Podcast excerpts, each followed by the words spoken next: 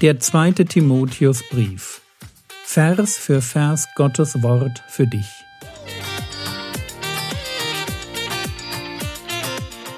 Ich brauche eine Auszeit und deshalb bekommt ihr in den nächsten Wochen eine ganz neue Reihe von mir zum zweiten Timotheusbrief. Mein Name ist Jürgen Fischer und ich wünsche euch beim Zuhören Gottes Segen und viele hilfreiche geistliche Impulse für euer Leben. Wenn Maleachi sagt das mal, dass die, wenn die Sonne der Gerechtigkeit aufgeht, dann ist Heilung unter ihren Flügeln. Wir werden alle Heilung brauchen. Warum? Weil wir nicht fertig sind mit diesem Wunsch, Jesus ähnlicher zu werden. Da ist noch viel Luft nach oben, wenn wir dem Herrn Jesus begegnen. Und Gott verspricht, dass er sich darum kümmert. Unser Job ist, treu zu sein. Und da, wo wir untreu werden, und schon merken, hey, das wollten wir eigentlich nicht. Und ich, ich hoffe, ich habe jetzt niemandem irgendeine Lachsheit im Umgang mit Sünde gepredigt. Das wollte ich nicht. Aber ich muss auch den Druck rausnehmen, dass wir zu, zu Perfektionisten werden, weil Perfektionismus ist in meinen Augen Sünde. Und ich muss den Druck rausnehmen, dass wir nicht anfangen, das Christentum zu einer Religion zu machen, wo es um Sündenmanagement geht. Das, das stimmt nämlich nicht. Es geht um den Herrn Jesus. Es geht darum, ihm ähnlicher zu werden.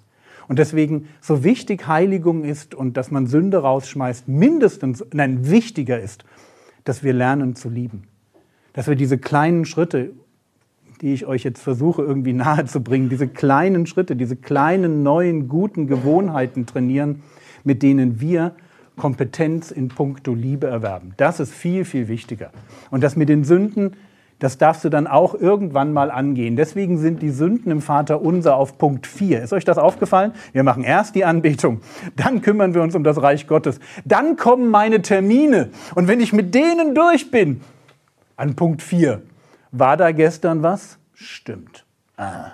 Ja, da gehören sie hin. Und bitte schiebt sie nicht nach vorne, sondern bekennen, lassen, weitergehen. Wenn wir untreu sind, er bleibt treu. Warum? Er kann sich selbst nicht verleugnen. Gott ist ein treuer Gott. Und ein treuer Gott lässt mich einfach mal nicht im Stich. Da, wo er sieht, wie es um mein Herz steht, lässt er mich nicht im Stich. Das ist wirklich seine, seine Art. Er ist treu und gerecht, dass er uns die Sünden vergibt, wenn wir, sie, dass, wenn wir sie bekennen. Mehr müssen wir nicht tun. Haltet das fest. Das Wort ist gewiss ganz, ganz wichtig, dass wir das. Ja, wir dürfen auf der einen Seite nicht mit Gott spielen. Weil es gibt diese Gefahr, dass wir anfangen, ihn zu verleugnen. Und das kann eben auch einfach durch das geschehen, wie wir leben. Unser Lebensstil kann die Behauptung durchstreichen, dass wir gläubig sind. Im Titusbrief heißt es mal Kapitel 1, Vers 16, Sie geben vor, Gott zu kennen, aber in den Werken verleugnen sie ihn und sind abscheulich und ungehorsam und zu jedem guten Werk unbewehrt. Das ist die eine Seite. Aber die viel schönere Seite ist, dass da, wo wir mit dem Herrn Jesus unterwegs sind, sind wir einfach sicher. Wenn wir untreu sind, und das werden wir sein, jeden Tag, ich garantiere euch das, ihr werdet nicht einen Tag so treu sein, wie ihr das gerne wäret. Und falls doch, dann dürft ihr mal im Psalm 19, Vers 13 schauen, was da steht. Von den verborgenen Sünden sprich mich frei. ja, das sind dann so die Sachen, die man noch gar nicht gesehen hat. Wir machen weiter. Wir machen weiter Kapitel 2, Vers 14 und Kapitel 2, Vers 14 bis Vers 26, da geht es um Timotheus und seine Kontrahenten. Bis jetzt hat Paulus darauf gedrungen zu sagen, leide mit, fache deine Gnadengabe an, halte Jesus in deinem Herzen heilig, kümmere dich darum, dass du für andere Leute durch dein Leid zum Segen wirst, dass die wirklich vorankommen. Jetzt geht es konkreter um die Irrlehrer, die in der Gemeinde in Ephesus Stress machen. Und er fängt an mit, dies bringe in Erinnerung, indem du eindringlich vor Gott bezeugst. Könnte sogar übersetzen, indem du sie eindringlich beschwörst. Wenn Paulus das so formuliert, dann will er deutlich machen, wie schlimm es an der Stelle um die Epheser steht. Also jetzt kommen wir zu einem richtig fetten Problem in der Gemeinde. Und ich muss ganz ehrlich sagen, es ist ein Drama, das vor zwei Jahren, als Corona anfing, meines Erachtens viel zu wenig Gemeinden diesen Text kannten. Hier steht nämlich, sie beschwörst, man solle nicht Wortstreit führen, was zu nichts nütze, sondern zum Verderben der Zuhörer ist. Und bei diesem Wortstreit, wenn wir mal kurz nach vorne lugen in Vers 16, da heißt es, die unheiligen leeren Geschwätze aber vermeide. Worum geht's? Etwas, was ganz selten gepredigt wird, nämlich es gibt Themen, theologische Themen, die sind leeres, unheiliges Geschwätz, beziehungsweise die führen nur zum Streit und sind einfach mal zu nichts Nütze. Außer dass Leute, die sich damit beschäftigen, dass deren Glauben langsam kaputt geht. Zum Verderben der Zuhörer. Warum ist das interessant? Das ist erstens interessant, weil ich mir aus diesem Text als Ältester das Recht herausnehme, jedes theologische Thema, was ich einfach für Nonsens halte, aus der Gemeinde hinauszuwerfen und zu sagen, darüber unterhalten wir uns nicht. Wenn ich den Eindruck habe, dass irgendjemand und dieses Wort Wortstreit, ja, es geht um Haarspaltereien, es geht um nebensächliche Themen, die jemand in den Mittelpunkt der Gemeinde stellen will. Wenn jemand das tun möchte, dann habe ich als Ältester das Recht zu sagen, nein, das machen wir nicht. Dieses Thema ist nicht nützlich. Das führt nirgendwo hin, außer in den Streit und außer dahin, dass Menschen, die sich damit beschäftigen oder die, den, die dabei zuhören auch noch, dass deren Glaube kaputt geht. Und das ist ein spannender Gedanke. Es kann sein, dass Themen, wie gesagt, nebensächliche Themen, mit denen man sich beschäftigt, dass die Glauben kaputt machen das hätte ich gar nicht so gedacht. Ich hätte gedacht, na ja, wenn du jetzt irgend so einen schrägen Vogel auf YouTube dir anhörst, der irgend so ein drittklassiges Thema, was weiß ich, ja, das Mahlzeichen des Tieres oder was auch immer dir einfällt, ja, der das darüber Videos macht, wenn du dir das anhörst, ich hätte immer gedacht, das wäre neutral. So nach dem Motto, hör dir das ruhig an. Ja, ist nicht schlimm, kannst nichts von lernen, ist auch irgendwie schlechte Hermeneutik und blöde Theologie. Aber hey, hörst dir an, ja. Von mir aus ist das Mahlzeichen des Tieres eine Impfung, ja, ist okay. Ja, keine Ahnung, wie du drauf kommst. Also als Lehrer sage ich das, ja. Natürlich gibt es Leute, die das glauben, aber als Bibellehrer muss ich sagen, keine Ahnung, wie du auf den drolligen Gedanken kommst. Aber hey, ja, mach es ruhig. So. Ich hätte immer gedacht, hörst dir einfach an. Ist neutral bringt dir nichts, aber schadet dir auch nichts. Aber jetzt kommt so ein Text und sagt, es schadet, es macht kaputt. Also sich mit nebensächlichen Themen, die von Irrlehrern in, in, die, in die Gemeinden hineingeschossen werden, zu beschäftigen, führt zum Verderben der Zuhörer. Glaube wird nicht stärker, sondern schwächer, wenn wir uns mit Blödsinn beschäftigen.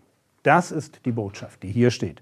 Man solle nicht Wortstreit führen. Und nochmal, ich beschwöre euch, ich bitte euch, haltet euch von diesem Zeugs fern. Es gibt Themen, die haben keinen geistlichen Nährwert und die weisen wir ab. Macht es einfach nicht. Jetzt kann man sagen, ja, was ist mit, kann man auch mal darüber diskutieren? Ja, natürlich. Hier steht, äh, man solle nicht Wortstreit führen, das ist im Griechischen ein Infinitiv. Der Infinitiv drückt aus, man soll das nicht andauernd machen. Ich glaube, dass kein Problem ist, mal zu sagen, hey, wir setzen uns mal eine Stunde zusammen und unterhalten uns mal über das Thema. Aber wisst ihr, dann muss einfach auch mal Schluss sein. Dann hat man sich darüber unterhalten. Die Leute, die die Verantwortung haben und die auch so die theologische Ausrichtung der Gemeinde festlegen, haben gesagt, da wollen wir lang. Und dann hat der Rest der Gemeinde einfach zu sagen, okay, wir merken, da ist eine Gefahr, da können Gemeinden sich über so ein Thema streiten, zerstreiten, kaputt gehen, das wollen wir nicht. Und dann dürfen die Ältesten sagen, an der Stelle machen wir einen Schluss, machen wir Ende, vorbei, reden wir nicht mehr drüber, brauchen wir nicht, hilft keinem. Und wenn dann jeder sagt, stimmt, hilft mir wirklich nicht, dann haben wir eine Einheit in der Gemeinde, weil einfach keiner sich mit Blödsinn beschäftigt. Problematisch wird es, wenn jeder sich auf YouTube seine Meinungen bildet die alle in der Gemeinde zusammenkommen und dann Leute. Warum werden solche, solche Themen, warum werden die eigentlich zur Gefahr? Und es gibt verschiedene Gründe dafür. Der eine Grund ist, weil solche Themen ins Zentrum meines Denkens kommen können und sie kosten damit unnötig Zeit und Kraft. Es macht einfach keinen Sinn. Ihr lieben Geschwister, haltet euch von diesen Themen einfach fern. Okay? Es ist für euer Leben nicht wichtig, nicht relevant. Diese ganzen Neben... Fragt eure Ältesten, was ist relevant, die geben euch eine Liste und dann fangt ihr vielleicht an mit Themen wie Gebet oder Jesus. Also den, den guten Themen einfach, die wirklich wichtig sind, wo man sagt, das tut, das tut mir gut. Und diesen ganzen Drullifax, den es da gibt, überlasst das den Lehrern und wie ihr merkt ja schon, ich habe da gar keinen Spaß dran, weil ich mir denke, die Leute, die diese Videos produzieren, die haben häufig genug. Und jetzt klingt das sehr arrogant, bitte vergebt mir das. Aber oft genug haben sie einfach nicht den Hauch einer Idee, worüber sie reden.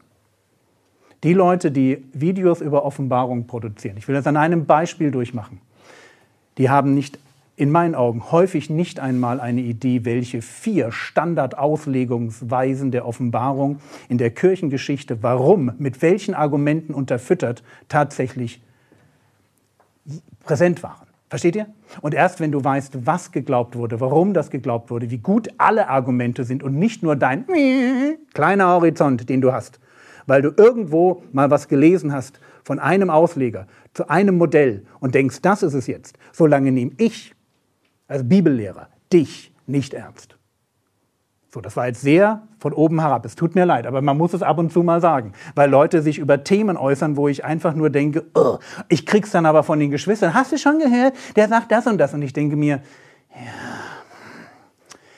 Frag ihn mal, nach, frag ihn mal, was für ein Literaturtyp die Offenbarung ist. Fangen wir ganz simpel an und dann fragst du ihn, welche hermeneutischen Prinzipien er an eine Apokalypse anwendet. Und dann können wir nachdenken, Versteht ihr? Das sind die Themen.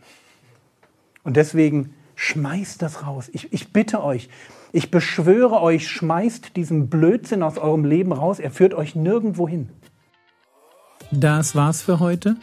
In der nächsten Episode wird diese Reihe fortgesetzt. Mit dem regulären Podcast geht es am 14. November 2022 weiter. Viele alte Episoden finden sich auch in der App und in den meisten Podcast-Playern. Der Herr segne dich, erfahre seine Gnade und lebe in seinem Frieden. Amen.